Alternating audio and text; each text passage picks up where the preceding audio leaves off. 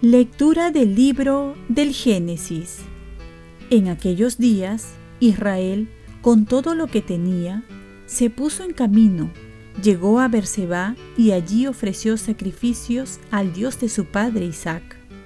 Dios dijo a Israel en una visión de noche, Jacob, Jacob.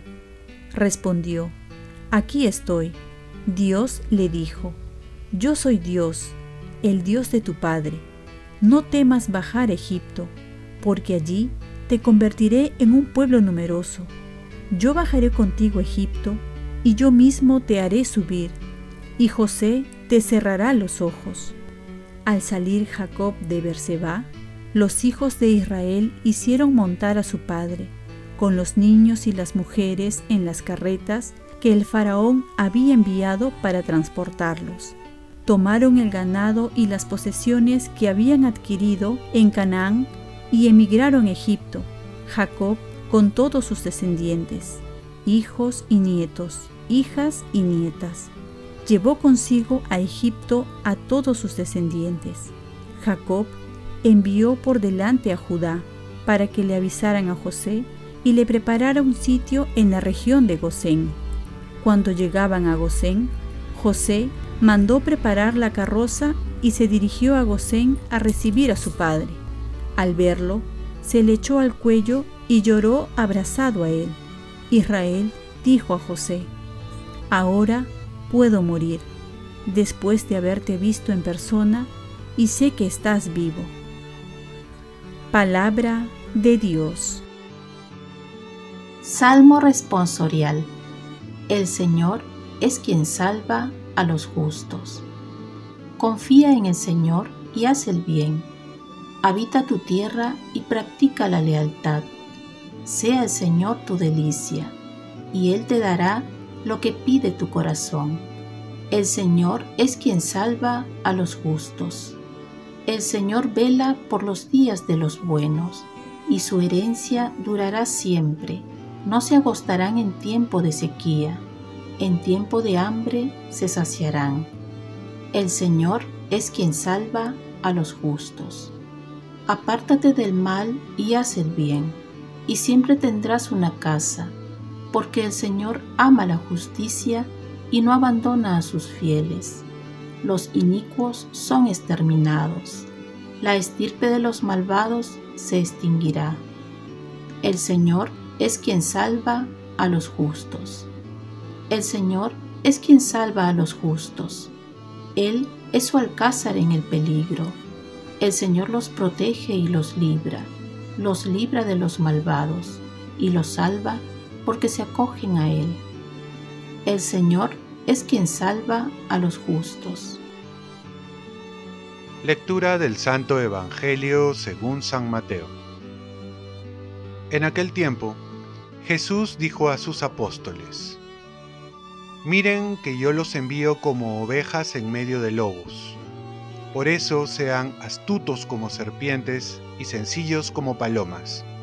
Pero cuidado con la gente porque los entregarán a los tribunales, los azotarán en las sinagogas y los harán comparecer ante gobernadores y reyes por mi causa. Así darán testimonio de mí ante ellos y ante los paganos. Cuando los entreguen no se preocupen de cómo van a hablar o qué van a decir. Lo que deban decir se les dará a conocer en ese momento, porque no serán ustedes los que hablarán, sino que el Espíritu de su Padre hablará en ustedes. El hermano entregará a su hermano a la muerte, y el padre a su hijo. Se rebelarán los hijos contra sus padres y los matarán. Todos los odiarán a causa de mi nombre pero que el que persevere hasta el final se salvará.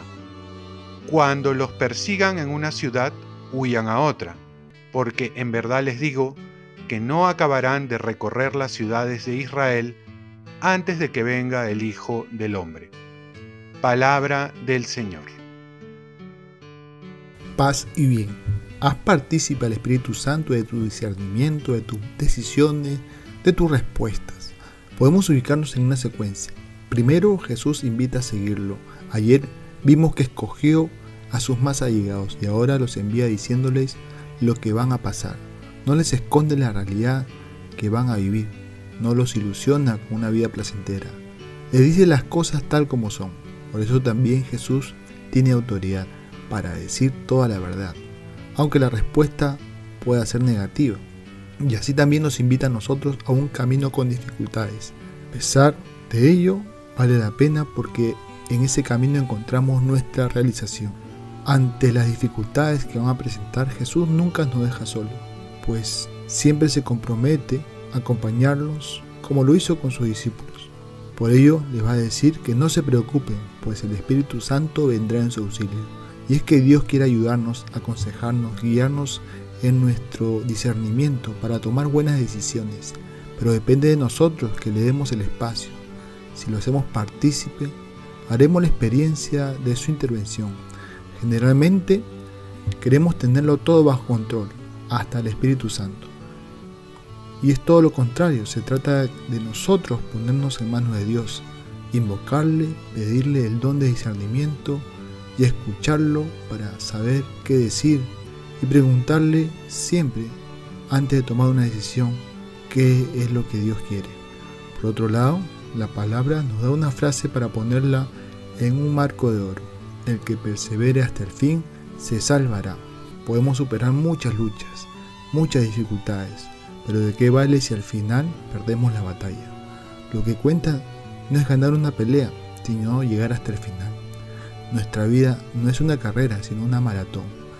Lo que vale es llegar, aunque sea últimos, pero es llegar, es decir, permanecer en el amor hasta el final. Así, aunque tengas poco tiempo o las fuerzas menguen, cuida a tu familia, tiende puentes de sana comunicación en tu trabajo, en tu centro de estudios, comparte tu persona y tus dones con tus amigos, coopera desinteresadamente con tu comunidad o grupo eclesial tu compromiso con Cristo y con la Iglesia debe manifestarse en tu vida cotidiana con actos de amor concreto a tu prójimo, a tu comunidad y también llegar a las periferias. Oremos, Virgen María, ayúdame a ser partícipe de mis decisiones, al Espíritu Santo y a perseverar hasta el final. Ofrezcamos nuestro día.